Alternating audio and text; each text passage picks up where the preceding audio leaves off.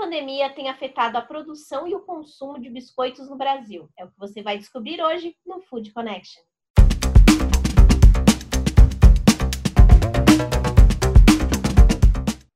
No ar, mais um Food Connection, um programa para toda a cadeia de alimentos e bebidas. Eu sou Ana Domingues e estou aqui todos os dias a partir das 4 horas da tarde, trazendo muita novidade, tendências e ideias ao lado de importantes especialistas desse mercado. Hoje, dia 20 de julho, o Dia do Biscoito. Esse mercado é muito importante para a economia brasileira, afinal, são mais de 200 tipos comercializados nacionalmente, estando presente em praticamente 100% dos lares brasileiros. É um produto que ganhou uma grande popularidade por conta dos seus atributos de praticidade, saudabilidade e conveniência. E hoje a gente vai discutir um pouco mais sobre como a pandemia afetou não só a produção de biscoitos, como também o consumo. E para começar esse programa, eu vou compartilhar com vocês a conversa que eu tive com o Cláudio Zanão, que é presidente da ABMAP, da Associação Brasileira das Indústrias de Biscoitos, Massas Alimentícias, Pães e Bolos Industrializados. Vamos conferir.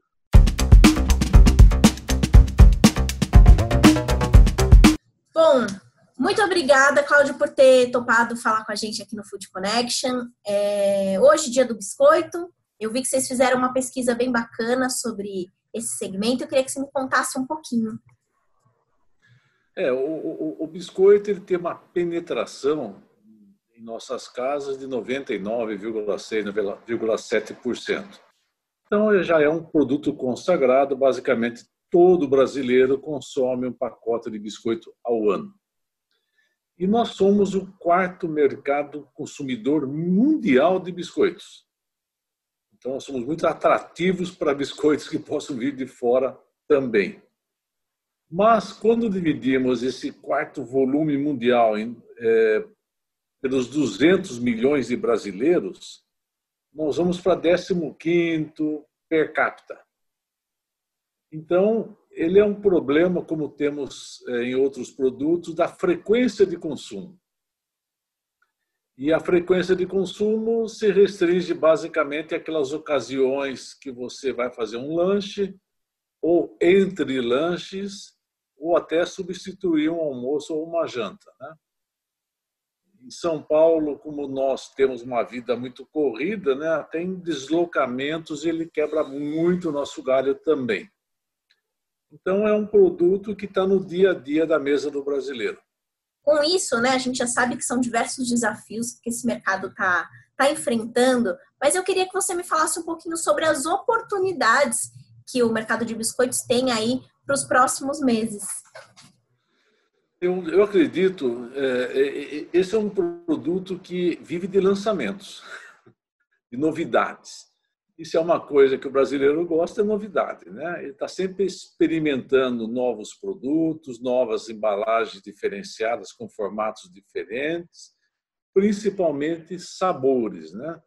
Então, nós temos essa grande oportunidade de relançar alguma coisa ou procurar um produto diferenciado. E o consumo em família também favorece, então, essa embalagem diferenciada. Nós nunca tivemos ainda no nosso país uma embalagem para o atacarejo especial.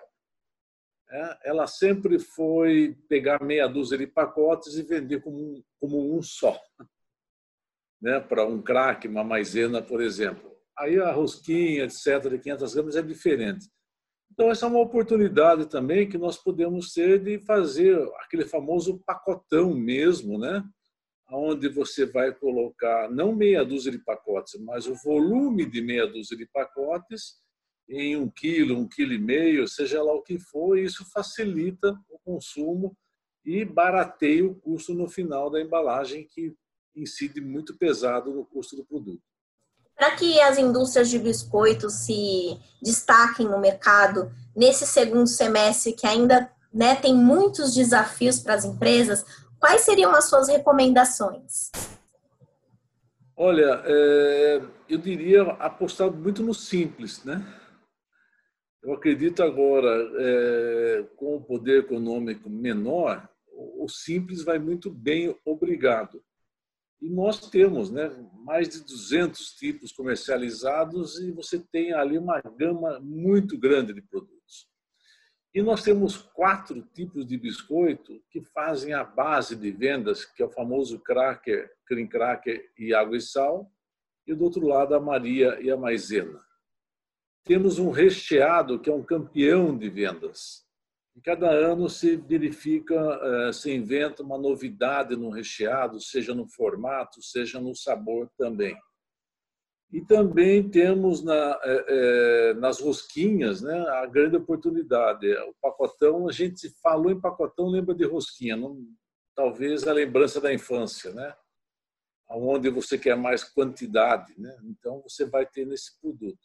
Então, apostar nesse simples, apostar numa inovação, você acha que é um grande momento e os produtos mais sofisticados, eu diria que tendem a, a manter-se no mesmo volume, não devem crescer, não. E a gente já consegue enxergar um momento de retomada para essa categoria? Essa categoria, é, como eu te disse, no biscoito especificamente, é, ela está sofrendo muito pouco. Né? É, ele é um produto do dia a dia. Então, é, eu acredito agora, a nossa grande dúvida é o poder aquisitivo desse segundo semestre. Né? Se ele se mantiver no status atual, não vejo nenhum problema futuro. Eu acredito que vai, vamos manter as vendas, vamos conseguir repassar os custos e vamos manter a mesma coisa. Então, não, eu, não, eu não diria que teria uma retomada, uma diferencial muito grande. É o poder aquisitivo que vai dar o tom dessa conversa.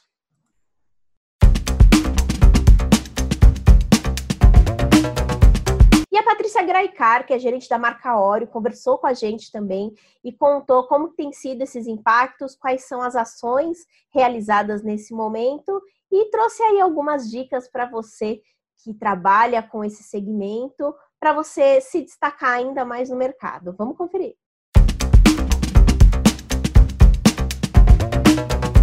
É, Patrícia, primeiro, muito obrigada por ter topado participar do Food Connection. É, para a gente começar aqui o nosso bate-papo, entender um pouquinho mais sobre esse segmento, sobre os biscoitos, queria que você me falasse um pouquinho como que a pandemia impactou o, a produção de vocês. Legal. Bom, Primeiro, queria te agradecer pelo convite é, de estar aqui com você hoje. E acho que como ela impactou a nossa produção, a senhora acabou tendo uma. Para a hora acabou sendo uma mudança muito positiva. É, em alguns aspectos. Então, assim, a principal ocasião de consumo de óleo, ela se dá dentro de casa, é, naquele momento da família reunida, em conexão, num fim de tarde. Então, mais do que nunca, essas ocasiões ganharam espaço e, com isso, também o consumo de óleo. É, e essa associação tão forte que a marca criou com, é, com essa ocasião de consumo, associada também aos movimentos de comunicação e as ações que a marca tem feito, acabaram inclusive por levar Oreo nos últimos dois meses a uma posição inédita desde a nossa chegada no Brasil de líder em faturamento dentro do segmento de biscoitos recheados. É, obviamente, nós, nesse momento que a gente está vivendo, a nossa grande prioridade, além de garantir o abastecimento das lojas, é, garantir que a gente é, consiga atender a todos os nossos consumidores, é e sempre vai ser a segurança dos nossos colaboradores e a segurança das nossas operações. Então, é, mas acho que a gente conseguiu muito rapidamente se adaptar e fazer é, uma boa entrega de, de valor com segurança para os nossos consumidores. Como vocês têm percebido o consumidor, né? Assim, durante a pandemia a gente vê que o consumidor mudou bastante a sua forma de, de, sim, de tanto de interagir como de consumir alguns produtos. Queria que você me uhum. falasse um pouquinho como que foi essa percepção durante o momento da pandemia. Legal. Bom, é, o cons... como o consumo dentro de casa cresceu e cresceu também o consumo daquilo que a gente chama de, especialmente de comfort food, né? Que é aquele alimento que desperta algumas emoções positivas para a gente através do paladar. E esse tipo de alimento é, e, e, esse tipo de alimento indulgente em momentos de ansiedade como esse que a gente está vivendo, eles caem muito bem, né? Então, o que a gente percebe é um aumento de procura é, de itens como esse de conveniência para uma, uma indulgência, até um carinho para você ter nesse período de, é, de indefinições, de ansiedade que as pessoas estão sentindo. E que entregam também muito mais é, conveniência e segurança, né? Então, acho que isso é uma das mudanças que a gente está percebendo. O consumidor buscando alimentos que ele tenha certeza de todo o cuidado na, durante o processo de produção dele e, e os industrializados, né? As marcas tão grandes estabelecidas voltam com tudo nesse momento, né? Acho que é, são as marcas que eles sentem maior confiança e, e de, de fato a gente entrega isso para eles. Um dos desafios da indústria é justamente a questão da redução do sódio e do açúcar. Eu queria saber como que isso tem impactado com vocês, né? E quais são as alternativas que vocês têm é, escolhido para seguir essas orientações? É, realmente, especialmente para biscoitos, e um biscoito como óleo, a redução de sódio e açúcar ela é super desafiadora, porque esses nutrientes, eles provêm de ingredientes que são cruciais para vários atributos sensoriais do biscoito, né? Então, como sabor, textura, aparência. Isso poderia impactar diretamente a aceitação e a percepção do nosso consumidor.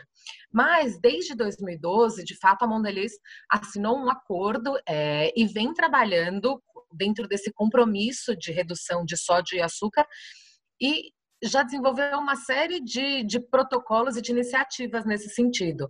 E a gente, desde então, já tem no nosso portfólio de produtos uma série de, de produtos que sejam ou zero açúcar ou considerados um teor muito baixo. Para biscoitos especificamente, o que a gente tem feito é trabalhar sempre com muita cautela, com muito teste, muita pesquisa, antes da gente ir para o mercado, porque justamente o objetivo é que o consumidor não se sinta lesado, né? Ele não sinta que ele perdeu a identidade é, com um produto que ele já adora, que ele já é um super fã, é, e que ele não sinta que ele perdeu na proposta de valor, porque justamente o intuito é o contrário, né? Não é um intuito de produtividade ou de saving, é de entrega de uma proposta nutricional, de uma proposta mais balanceada para os nossos consumidores. Legal. Para finalizar aqui o nosso bate-papo, Patrícia, eu queria que você desse alguma dica, né? Vocês aí com uma marca líder em faturamento, Quais, quais seriam as dicas para o pessoal que está assistindo o nosso programa para se destacar nessa categoria de biscoitos que é tão importante para o nosso mercado? Olha, eu acho que seriam talvez duas palavras-chave aí, né? Resiliência, assim, a certeza de que isso vai passar. É, mas acho que a outra palavra seria criatividade, porque as coisas vão passar, esse momento vai passar, mas as coisas definitivamente não vão voltar ao normal né? E, e, quando a gente fala desse novo normal, este eu acho que é o grande momento para todas, é, tanto para as gigantes quanto para os pequenos empreendedores. Acho que é o momento de todo mundo, sem dúvida, tá revisando tudo no seu negócio, encontrando a sua real essência e aquilo que ele é capaz de entregar valor, independente da forma, né? Então, os restaurantes tiveram que se reinventar de forma integral. Então, toda aquela experiência que dependia do ambiente físico, como eles poderiam passar toda essa experiência é, sensorial e, e, que dependia tanto do, do ambiente que aquela experiência estava acontecendo para poder acontecer dentro de casa. Nós também, como negócio, né? a gente sempre teve é, uma atuação super pequena no e-commerce. E aí, de repente, nesse mesmo período do ano, a gente aumentou em mais de 200% o nosso investimento num canal de forma não planejada, mas de modo a se adaptar a esse momento. Então, eu diria que para todos, gigantes, pequenos, é, o que a gente precisa encontrar é muita criatividade, porque esse consumidor vai mais do que nunca procurar uma super equação de preço, de qualidade e de segurança. É, então, cada um vai ter que achar a alma do seu negócio aí com criatividade para entregar isso de uma forma diferente para o que a gente vai encontrar aí de expectativas do consumidor, acho que nesse novo normal.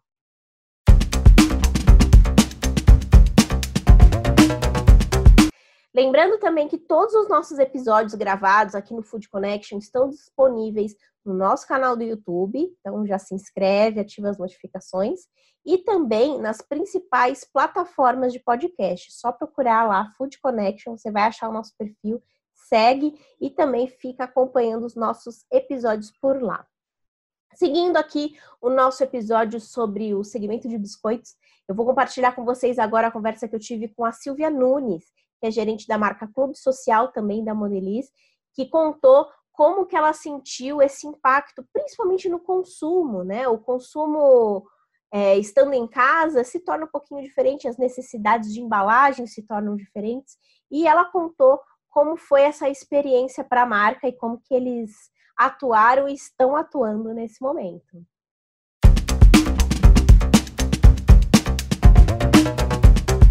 Silvia, primeiro, muito obrigada por ter topado participar do Food Connection. É, hoje a gente vai falar, né, nesse Dia Mundial do Biscoito, falar um pouquinho sobre essa categoria. Eu queria saber de pronto, de primeira, assim, como que tem sido, como vocês têm percebido o impacto da pandemia na produção? Sim. É, bom, Ana, primeiro, obrigada pelo convite. Estou super feliz de estar aqui com você hoje. É, a gente percebeu já que o consumidor no momento da pandemia, já nas primeiras semanas a gente percebeu um aumento no consumo de snacks em geral e também em biscoitos, mas a gente percebeu bastante uma mudança um pouco no formato. Então, um consumidor que antes estava procurando uma embalagem menor para levar no bolso, na mochila, é, agora está procurando se abastecer, tem embalagens maiores, mais econômicas, e a gente vem também se adaptando, focando mais nesses, nesses formatos que mais se adequam a essa necessidade atual. E na produção, a gente é óbvio que buscou fazer todos os esforços para abastecer os varejos. A gente viu nas primeiras semanas, todo mundo viu as prateleiras vazias, é, mas obviamente procurando priorizar é, ao máximo a, a, enfim, o bem-estar dos nossos funcionários, dos colaboradores, fazendo todas as adaptações e ajustes de segurança, que é realmente a prioridade nesse momento para todo mundo. E no clube social, né, o que é muito característico é justamente essa embalagenzinha unitária, né, para uhum. levar para viagem, para tomar um lanchinho. É, e você comentou sobre essa questão da embalagem. Como que, como vocês têm resolvido, como vocês têm enfrentado esse, esse desafio? Uhum. É, a gente é, nasceu, o Clube Social é uma marca de 20 anos no Brasil e a gente nasceu é, como pioneiro, sendo esse primeiro biscoito salgado portátil para matar aquela fominha do meio do dia, é, ajudar esse consumidor que tem uma rotina agitada, que está sempre fora de casa. É, então, até num primeiro momento, a gente falou, poxa, agora esse cara está tá muito mais dentro de casa. É, e a gente, claro, que teve que fazer adaptações na conduta da marca, mas foi muito mais num como a gente vê o consumo aumentando também, foi muito mais no tom de voz, na forma que a gente coloca esse produto, então em comunicação, é, muito mais colocando ele uma, como um aliado para esse novo momento de rotina de estudos em casa, rotina de trabalho em casa, é, e também adaptando é, a nossa estratégia comercial, muito mais, acho que como toda a indústria, focando nos canais de e-commerce, aumentando nosso investimento, nossa presença é, nesses canais dos principais varejistas, redes de aplicativo. É, a gente viu que não é, o cresci, houve crescimento sim do consumo, apesar do, de Clube Social ser reconhecida com essa, como essa marca de portabilidade. E óbvio que a gente também é, vem buscando cada vez mais for, novos formatos, oferecer pacotes maiores, como eu disse, pacotes econômicos, é, e também pensando em inovações lá para frente de outros formatos é, para essas novas necessidades. É, outro ponto também, né, que você até comentou, a questão da comunicação, né? O, o consumidor dentro de casa muito mais conectado e preocupado em saber como que vai fazer esse consumo, quais são as marcas que mais os atraem, né? Quais foram uhum. os desafios na comunicação para mostrar a marca para esse consumidor dentro de casa? Uhum. É, eu acho que num primeiro momento a gente teve bastante cuidado. Eu acho que é um momento que está todo mundo focado em temas muito importantes, globais, é, de saúde pública. Então a gente teve que ter bastante cuidado para é, sempre priorizar o que é mais importante, que é a saúde, e não ser oportunista, é, querer vender o produto a qualquer custo. É, e sim ouvir bastante do que, que o nosso consumidor está falando é, e nos adaptar, adaptar a comunicação para um tom mais suave, um tom de colaboração, então oferecendo informações que são relevantes para esse momento. A gente fala muito com o jovem, fala muito com o jovem que está nessa fase de estudo para o vestibular, é, então a gente se associou a esse tipo de conteúdo para ser mais um aliado nesse momento do que uma marca que fica ali compre, compre, é, que com certeza não era, não era nosso objetivo. E, Silvia, para finalizar aqui o nosso bate-papo, eu queria que você contasse para a gente, né, para todo mundo que está assistindo o Food Connection nesse momento, que deseja é, dar mais relevância para o seu produto nesse momento, trazendo essas características que o consumidor vem, vem mostrando que tem interesse, né? Não só de agora, mas essa é, acho que são tendências que foram antecipadas por conta da pandemia, né? Muita coisa foi antecipada por conta da pandemia, mas eu queria que você trouxesse algumas dicas para o pessoal que, go que gostaria de evidenciar o seu produto nesse momento e ter um destaque bacana, assim como a Clube Social consegue ter. Sim. É, bom, Ana, eu acho que uma das coisas que a gente conversa muito na Mondelice, faz muito parte de todo o planejamento de todas as marcas, é ter muito claro qual que é o propósito da marca. Então a gente está falando de marca de chocolate, de biscoito, é, de, enfim, goma de mascar, mas não é, por, não é porque eles são esses produtos do nosso dia a dia que eles não têm que ter um propósito, não tem que ter uma razão de ser. Então acho que qualquer marca, qualquer empresa que quer se posicionar nesse novo momento tem que ter muito claro o seu propósito. A gente é, é isso, é um consumidor mais seletivo, que está muito, muito preocupado com o que, que a marca está se associando, com que causa que ela, enfim, se conecta. E eu acho que Clube Social teve muito claro esse propósito ao longo dos anos. É uma marca que tem um DNA muito jovem, então é uma marca que também foi passando por transições. A gente Bom, o jovem ali dos anos 2000 é muito diferente do jovem desse ano, então a gente também veio se transformando, é, enfim, crescendo e se rejuvenescendo com, com esse novo, esse, esses novos comportamentos. Então acho que é um, um tema de ser muito verdadeiro, assim, de ter muita clareza qual é o seu propósito, o que você vai, o que você tem a oferecer, é, e também muita pesquisa, entender muito o que, que esse consumidor está buscando. E isso é uma coisa que a Mondeliz também, em todas as, as categorias, a gente tem um investimento constante em pesquisa, é, em inovação, entender tendência de mercado. Acho que não tem segredo, né? Acho que você tá sempre com os ouvidos muito atentos.